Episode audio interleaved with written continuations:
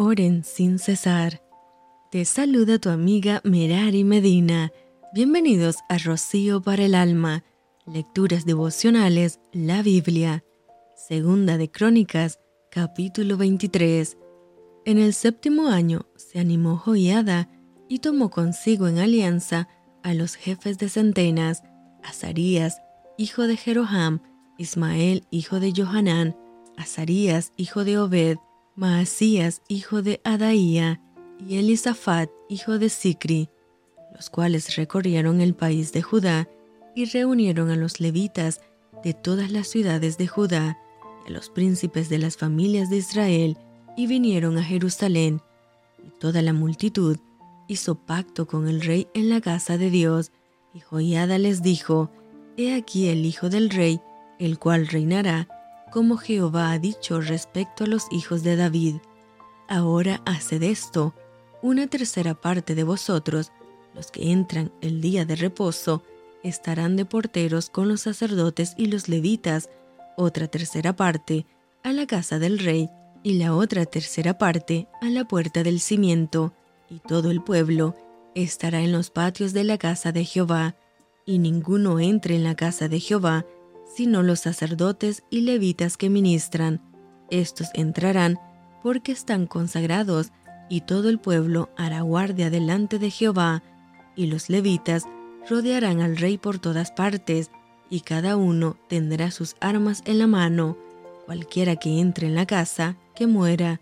y estaréis con el rey cuando entre y cuando salga, y los levitas y todo Judá lo hicieron todo como lo había mandado el sacerdote Joiada,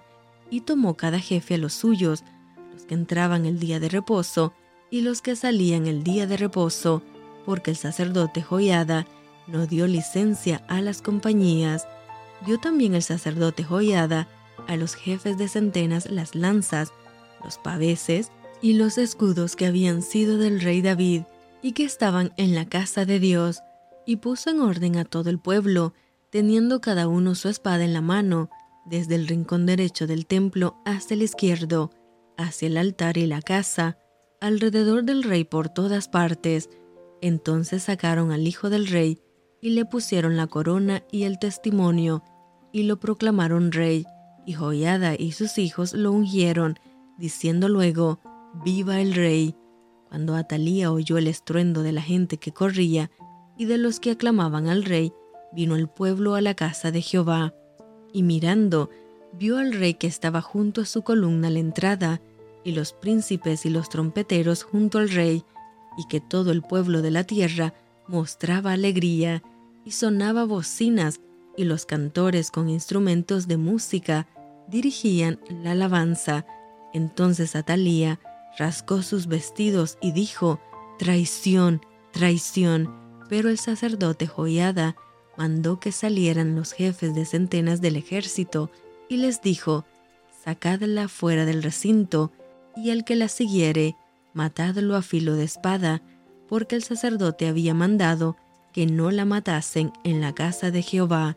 Ellos pues le echaron mano, y luego que ella hubo pasado la entrada de la puerta de los caballos de la casa del rey, allí la mataron. Y Joiada hizo pacto entre sí y todo el pueblo y el rey que serían pueblo de Jehová. Después de esto, entró todo el pueblo en el templo de Baal y lo derribaron, y también sus altares, e hicieron pedazos sus imágenes, y mataron delante de los altares a Matán, sacerdote de Baal. Luego ordenó Joiada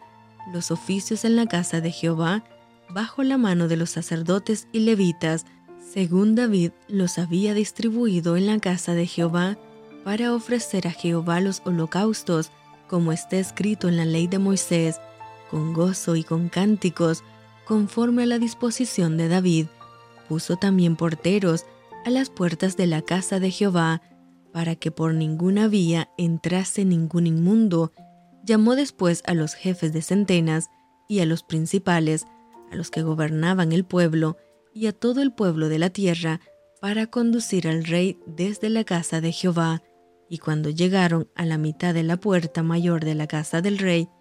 sentaron al rey sobre el trono del reino, y se regocijó todo el pueblo del país, y la ciudad estuvo tranquila después que mataron a Atalía a filo de espada. Y esto fue Rocío para el alma. Te envío con mucho cariño, fuertes abrazos tototes y lluvia de bendiciones.